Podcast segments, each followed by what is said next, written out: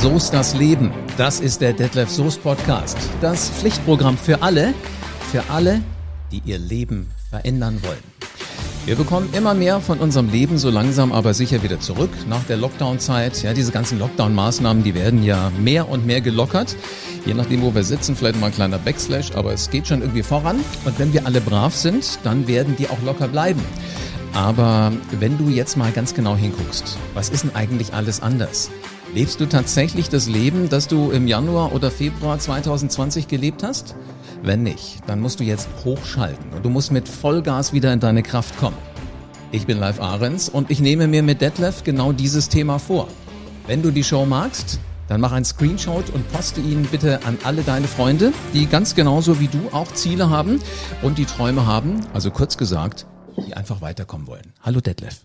Hallo, mein lieber Live. Ja, das ist natürlich ein interessanter Ansatz und auch ein interessantes Thema, glaube ich, für viele da draußen. Wir sind ja durch mhm. den Lockdown auch irgendwie so ein bisschen, ähm, äh, ich sag mal so ein bisschen auf den, auf der Fernbedienung auf den Standby-Knopf gekommen. Ja, äh, wir alle waren irgendwie Standby und hatten das Gefühl, wir müssen jetzt abwarten, ähm, bis wir wieder auf Play drücken können, um loszulegen. Aber ich glaube, dass der ein oder andere vielleicht die Play-Taste so richtig gar nicht mehr findet oder nicht mehr weiß, welches Programm will er eigentlich fahren, weil man sich so an Standby gewöhnt hat, ja.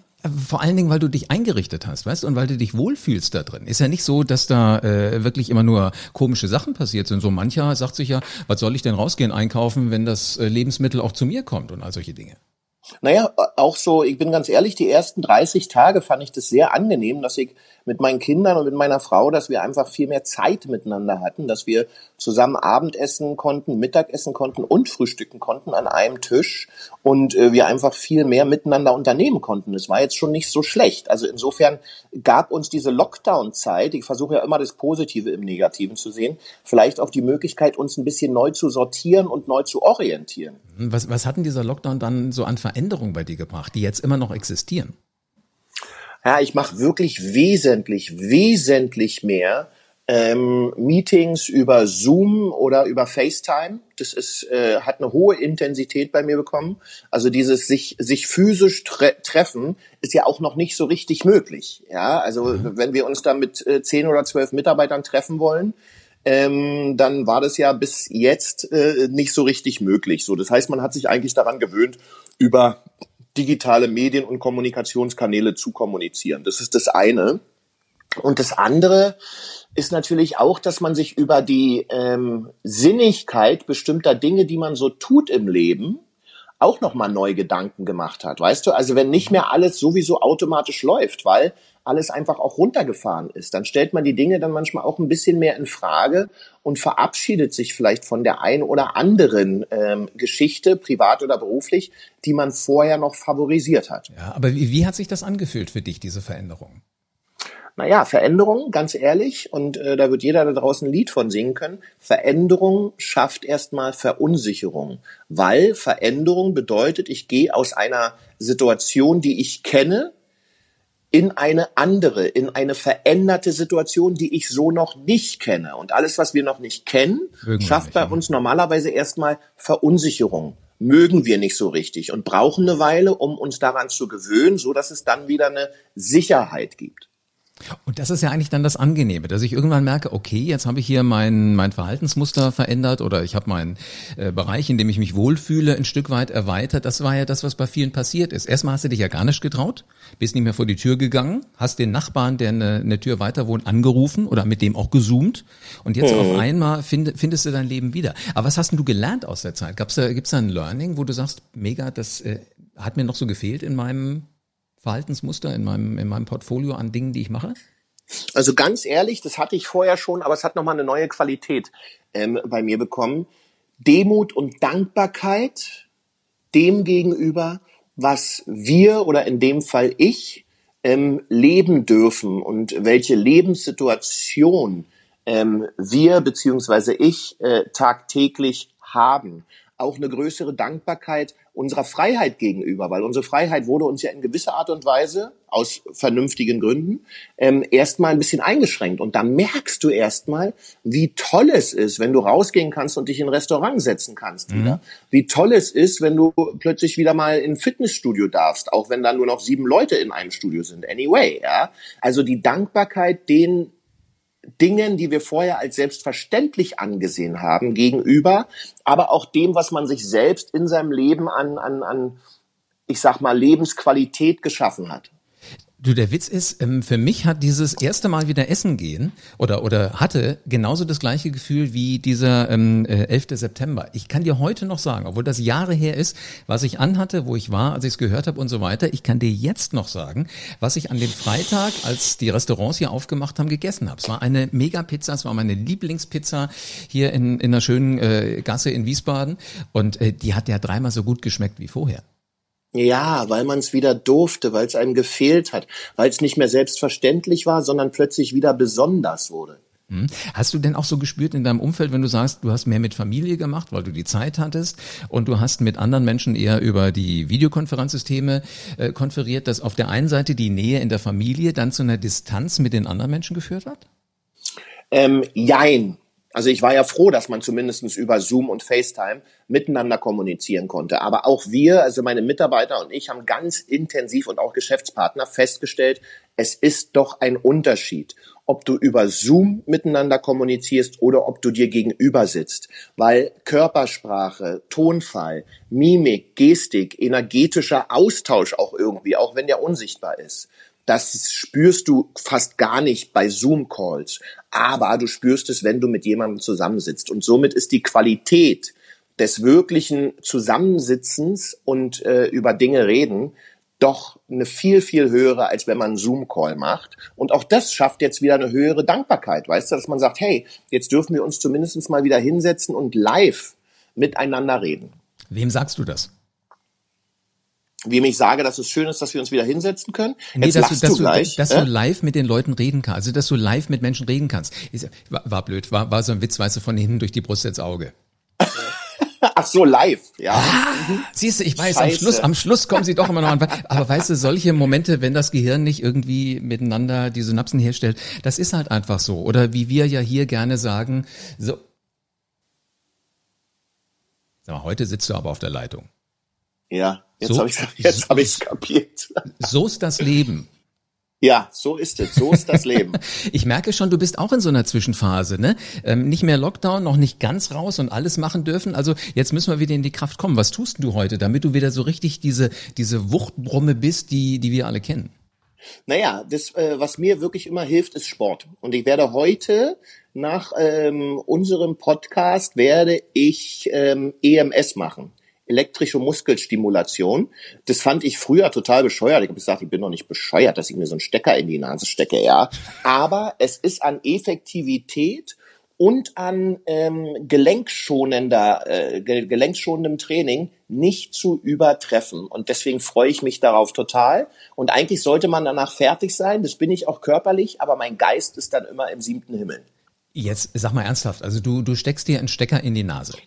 Naja, nicht so richtig. Also ich lege mir bestimmte Dioden an, äh, an einem Anzug in meinem Körper, dann wird es reingesteckt in ein elektrisches Gerät. Mhm. Speedfit heißt dieses Ding. Und dann ähm, dreht man an den Knopf und dann gibt's elektrische Impulse in die Muskulatur.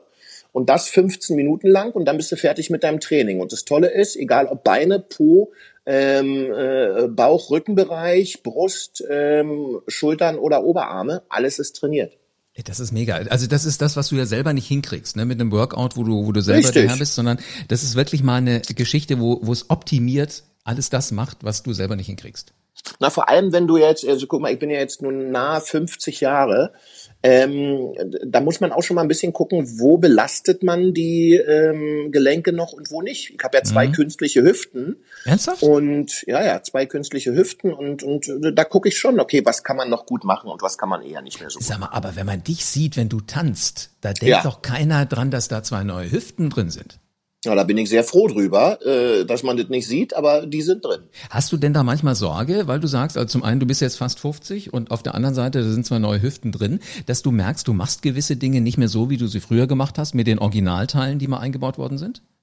Ja, aber das Lustige ist, ich mache die Dinge heute sogar besser als mit den Originalteilen, zumindest zu dem Zeitpunkt, wo diese Originalteile schon beschädigt waren, weil da hat sich mein Bewegungsspielraum eingeschränkt. Jetzt ist mein Bewegungsspielraum wieder normal und äh, ich kann viel mehr Dinge machen, gerade in Bezug auf Flexibilität, äh, die ich vorher nicht machen konnte.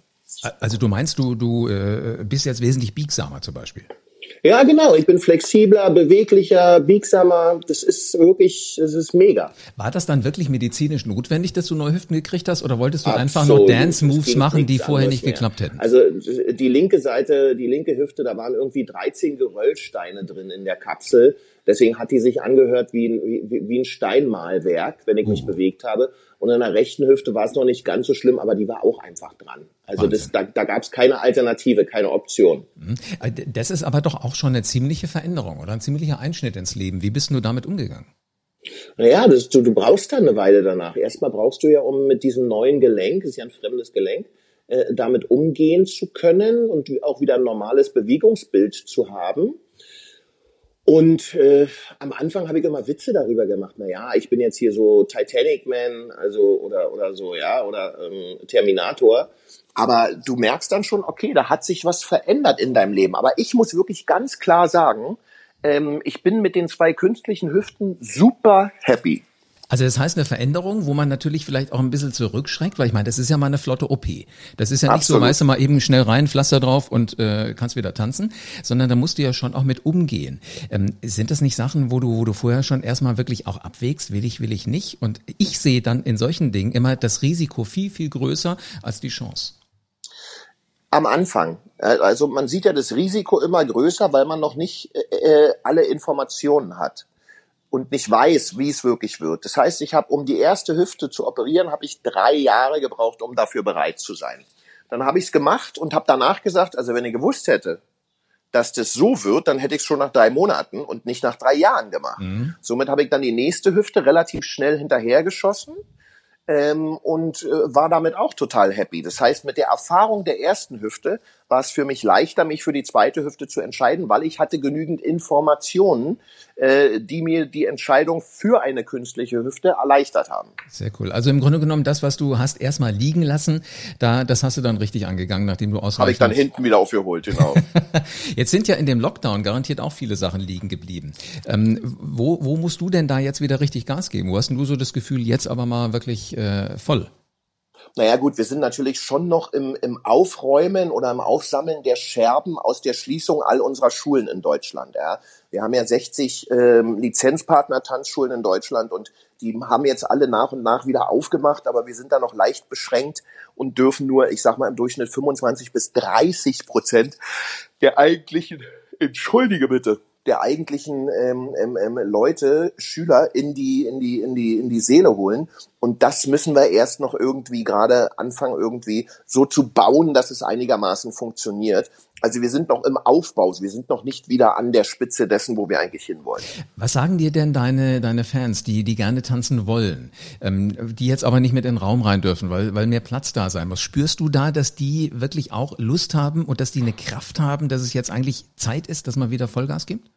Naja, na klar, wenn du sonst 30 Leute in einem Tanzsaal hast und jetzt dürfst du, darfst du sieben reinlassen. Mhm. und 23, die sonst da waren, dürfen nicht, die müssen zu Hause bleiben.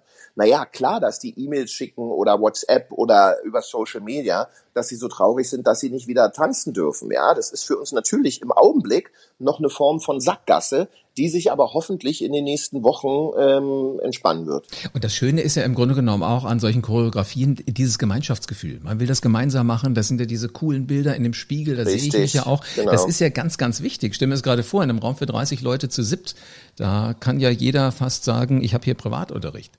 Das ist das eine. Und das zweite ist die 23, die zu Hause sind. Klar kannst du ein Zoom-Coaching machen. Klar kannst du eine Kamera hinstellen und äh, das mit aufnehmen lassen, so dass die zu Hause auf ihrem Smartphone oder auf ihrem Tablet, dass die das sehen können und mitmachen können. Aber wie du schon sagst, es ist ein himmelweiter Unterschied, ob du gemeinsam in einem Tanzsaal stehst und die Energie spürst und die Power der Musik und die Ausstrahlung der anderen und dieses Gemeinschaftsfeeling, dieses Community-Feeling oder ob du alleine zu Hause vor dem Bildschirm stehst. Ich merke das schon, ja. Jetzt bist du ja ein Mensch, du kannst ja anderen unglaublich viel Energie geben. Also du, du bist ja wie eine Duracell-Batterie, ich berühre dich und ich bin wieder voll geladen. Ähm, wenn man da jetzt wieder durchstarten will, geht man entweder zu dir, berührt dich kurz, weißt, weißt du, so wie, wie äh, ja, wenn man Glück braucht, den, den äh, Schornsteinfeger. Wer bitte gibt dir Energie? dass du wieder richtig da, durchstarten kannst? Das kann ich super klar beantworten live. Also meine Energie ziehe ich mir aus meinen Kindern. Und das ist einfach das, das größte Glück in meinem Leben überhaupt. Meine drei Kids sind das, was äh, mich hat äh, in diesem Leben wirklich zum Leuchten, die, die haben mich zum Leuchten gebracht. Die haben meine Energie ähm, so umgewandelt, dass sie jeden Tag vorhanden ist. Und ohne meine Kids wüsste ich nicht, was ich machen würde. Mit meinen Kids ist meine Welt jeden Tag einfach geil.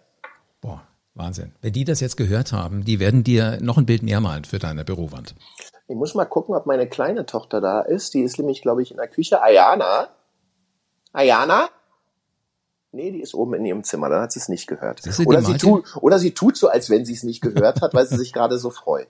Oder sie ahnt, dass du sie jetzt hier ganz gerne mal äh, akustisch auch darbieten möchtest und da hat sie gar keinen Bock drauf am Ende. Ich glaube, sie ist da. Ayana? Putschke? Ich habe doch da gerade deinen Schatten gesehen. sie ist da, aber sie traut sich Wie süß. Sag mal, wenn, ist aber nicht schlimm. Wenn jemand jetzt keine Kinder hat wie du oder auch keinen, uh keinen, keinen Ehepartner, ähm, hast du auch Rituale, vielleicht aus der Zeit, bevor du verheiratet warst und bevor du Kinder hattest, die auch so in trüben Momenten ähm, einem die Möglichkeit geben, Kraft zu schöpfen? Mhm. Was sind das für ähm, Rituale? also ich will mal zwei unterschiedliche Varianten für unterschiedliche äh, Typen einfach rausgeben. Das eine ist, dass man wirklich rausgeht in die Natur und sagt, okay, ich stelle mich hier hin. Du bist ja auch so ein Naturtyp live. Ja? Ich liebe das. Wandern sich, ist das genau, Größte. Und dass man sich wirklich hinstellt auf eine Wiese, auf dem, auf dem Erdenboden und spürt, wie die Energie durch die Fußsohlen in den Körper strömt und bis in den Kopf. Das kann man wirklich machen, das kann man tun und das macht was mit einem. Mhm. Ja, mhm. das ist das eine. Oder jetzt lachen einige in einen Baum umarmen. Also, aber ein Baum hat nun mal auch Energie und wenn ich im Wald bin, mache ich das wirklich sehr gerne. Das andere ist, dass man, wenn man äh, das Gefühl hat, man hat zu wenig Energie, ja, dass man ganz kurz kleine Sporteinheiten macht. Also ich nehme jetzt Folgendes, ja. Du machst zum Beispiel, äh, wenn du merkst, ich bin down, du machst 20 Jumpin' Jacks und dann machst du noch 20 Kniebeuge. Und schon bist du energetisch, automatisch, da ich das auch dein Herz-Kreislauf-System nach oben fährt, in einem anderen Zustand. Mhm. Äh, ich wäre auch in dem Zustand der Müdigkeit allerdings, wenn ich so viel von den Übungen mache. Funktioniert es auch mit der Hälfte? Ja, es kommt auf die, kommt drauf an, wie du sportlich so drauf bist. ich sag, ich, du, ich sag ja immer, alles zählt, weißt du? Also wenn du äh, zehn Jumping Jacks machst und äh, zehn Kniebeuge, zählt es auch. Ich wollte gerade sagen, weil ich merke ja auch manchmal morgens, wenn ich aufstehe, habe ich jetzt Bock hier auf mein kleines Trampolin, auf den Rebounder drauf zu gehen oder genau. habe ich keinen Bock. So, neulich war der Tag, da habe ich gesagt, nee, lass mich in Ruhe ich werde heute nicht auf dir rumhüpfen. Und weißt du, woran ich dann gedacht habe? Erzähl. Du hast, du hast mir mal in diesem Podcast gesagt, äh, Scheitern ist keine Option. Richtig. So, und, und der Satz kam und äh, ich hatte den gerade im Kopf, dann hörte ich ihn auch noch von meiner besseren Hälfte und dann war mir sonnenklar, äh, du gehst mal besser auf den Rebounder. Und soll ich dir was sagen? Mhm. Dann hat das so einen Spaß gemacht, weil wenn du auch was nicht machen willst und du tust es dann trotzdem, das ist so eine Energie, das ist so eine Power, das, äh, das kannst du keinem erzählen.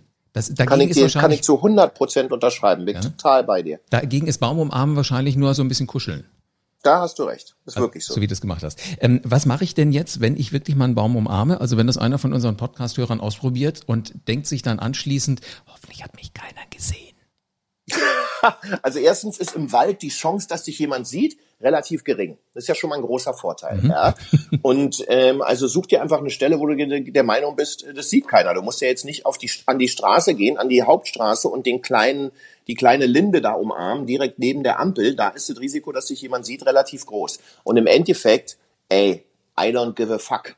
Ja, also, also, wenn dir etwas gut tut, dann denk nicht darüber nach, ob jemand anders das gesehen hat und das auch gut findet. Es geht um dich. Es geht nicht darum, was andere über dich denken. Das, was andere über dich denken, ist deren Limitierung. Das, was du über dich denkst, ist deine Limitierung. Äh, da hast du schön recht. Und weißt du, ich, ich habe mir jetzt gerade vorgestellt, auch äh, ich umarme den Baum, denke kurz drüber nach und ich wette dann, der, der mich eventuell sieht, wenn wir zufällig im gleichen Waldstück unterwegs sind, der wird sich eventuell auch sagen, wenn mich keiner sieht, probiere ich es auch mal. Genau das ist es. Weißt du, die, die Möwe Jonathan oder der kleine Delfin Andreas, das sind zwei ganz tolle Bücher, wo es immer darum geht, dass äh, jemand muss der Erste sein, der neue Wege beschreitet. Mhm, genau. Und äh, die Möwe Jonathan ist zum Beispiel die Erste, die sich traut, von der Küste wegzufliegen. Ja? Und alle anderen sagen, das hat noch nie jemand gemacht, das geht nicht. Aber sie hat es getan. Und irgendwann mhm. sind die anderen ihr gefolgt. Das heißt, es gibt immer Menschen, die machen irgendwas zum ersten Mal und die anderen folgen. Mhm. Mir hat mal ein Lehrer gesagt, kurz vor dem Schulabschluss, und jetzt geht raus in die Welt und macht. Und wenn mhm. es irgendetwas ist, was euch durch den Kopf geht, was noch keiner gemacht hat, dann seid ihr eben die Ersten, weil alles, alles auf dieser Welt funktioniert nicht, bis einer kommt und macht's. Und das ist so geil, ja. Und ich nenne es ja immer First Mover. Mhm. Ja?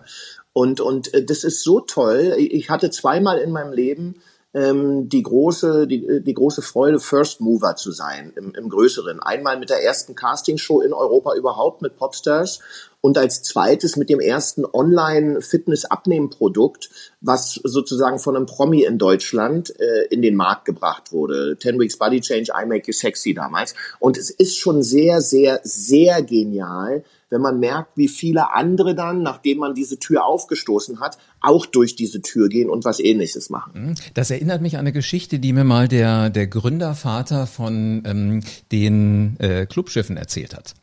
Mhm. Der, der sagte damals, ähm, jeder hat ihm gesagt, sag mal, du weißt doch, was eine Kreuzfahrt ist, oder? Das kennst du aus dem Traumschiff. Das sind so diese erlesenen kleinen Schiffe, mit denen fährt man über die Weltmeere. Und dann sagte er, na, wir nennen es AIDA, wir machen es ein bisschen größer. Und das, was im Club geht an Land, das geht dann auch auf dem Meer.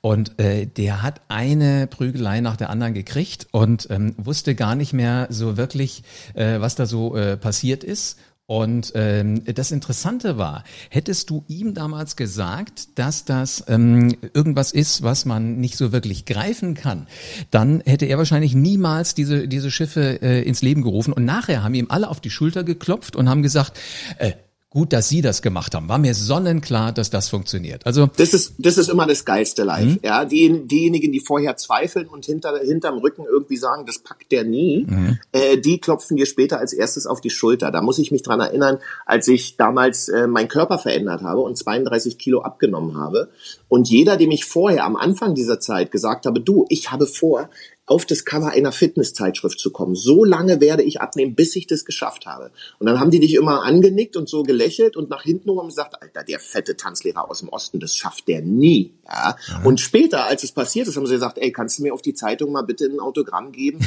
Ich wusste schon, ich wusste schon immer, dass du das schaffst. Ja, weißt das, du? das kenne ich, das kenne ich. Mir haben auch alle gesagt, oh, ich muss jetzt aufpassen, weißt du, so Corona, Lockdown, da nimmst du ja nur zu, weil dich nicht so viel bewegst. Äh, wie war das bei dir? Zugenommen oder abgenommen? Zugenommen. Ehrlich. Also, weißt du, als, als, als Fitness-Coach müsste ich jetzt normalerweise äh, so Social Media like, Influencer like, müsste ich jetzt irgendeine Geschichte erzählen, äh, die nicht stimmt. Aber äh, das ist nicht meine Welt. Ich habe in der Tat also obwohl ich Sport gemacht habe, aber das ist einfach eine andere Intensität und ich habe auch anders gegessen. Also ich habe bestimmt fünf, sechs Kilo zugenommen und das ist was, jetzt freue ich mich, weil jetzt kann ich es wieder runter trainieren und ich weiß ja, wie es geht. Aber erstmal ist da ein bisschen Speck raufgekommen, weil das waren keine Muskeln, die ich jetzt mehr geschafft habe in der mhm. Corona-Phase. So, so, so, so, so. Also ich habe es tatsächlich geschafft, 10 Kilo runterzuschaffen. Oh, du Schweinebacke. Mhm. Wie, hast, wie hast du denn das gemacht? Ich habe gesagt, kein Alkohol, keine Süßigkeiten, keinen raffinierten Zucker. Sonst esse ich ganz normal und bin halt hier immer morgens ja. so eine Dreiviertelstunde auf meinem Trampolin rumgesprungen, wo die Nachbarn wahrscheinlich auch gedacht haben, der hat nicht mehr alle Kugeln am Christbaum. Aber, Was ist mit dem Typen los? Ja, genau. Aber als sie mich dann das erste Mal gesehen haben und ähm, war kein schöner Anlass, aber wir mussten die Tage auf eine Beerdigung und den schwarzen ja. Anzug, den trägst du ja nicht so oft. Ich mhm. habe mir jetzt letztes Jahr, etwa vor einem Jahr, einen gekauft. Der hat damals knapp gesessen. Äh, ich habe den nicht angezogen. Weil kennst du diese Hosen, die, die so Clowns ja, ja. anhaben? Ich hatte mhm. extra Hosenträger, aber ich habe mir gedacht, die lachen sich ja tot, wenn, wenn ich da hinkomme. Mhm. Das wird dem anders nicht angemessen. War für mich aber das Mega-Gefühl, hey, ich bin schon wieder so richtig in meiner Kraft und ich kann jetzt Vollgas geben. Ja, also da bin ich dir dann noch ein kleines Stückchen hinterher, aber ich hole auf. Ja, du kannst, kannst du jetzt Gas geben. Bereit für eine Spontanrunde? Machen wir. Wahrscheinlich hast du davon, von dem ersten Stichwort, äh, zu häufig welche angehabt. Wollsocken. I hate Wollsocken. Esstisch. Wie? Esstisch. Esstisch. Esstische finde ich super. Wir spielen an unserem Esstisch oft Tischtennis, meine Kinder und ich. Das ist ja cool. Und drei mhm. Wünsche für die Fee. Nochmal. Drei Wünsche für die Fee. Gesundheit für meine Kinder, Gesundheit für meine Frau, Gesundheit für mich. Das sind drei wunderbare Sachen. Du bist so mega spontaner, weißt du? So, so ist es eben. Oder anders gesagt? So ist das Leben. Ich danke dir für eine spannende Podcast-Folge, Detlef. ich danke dir, mein Lieber. Wenn du da draußen es jetzt gar nicht erwarten kannst, loszulegen, wenn du auch so langsam die Kraft wieder spürst, dass du Vollgas geben kannst in deinem Leben, dann äh, gibt's dafür nur ein Wort. Das ist gut. Und jetzt ist es an dir. Fang an innerhalb der nächsten fünf Minuten und hör am besten auch die nächste Show von So ist das Leben. Lass bitte eine 5-Sterne-Bewertung da, damit noch ganz, ganz viele andere auch aufmerksam werden auf den spannenden Content von Detlef. Und denk immer dran, was auch passiert, das ist ein großer Plan, extra für dich entworfen. Oder kurz gesagt, so ist das Leben.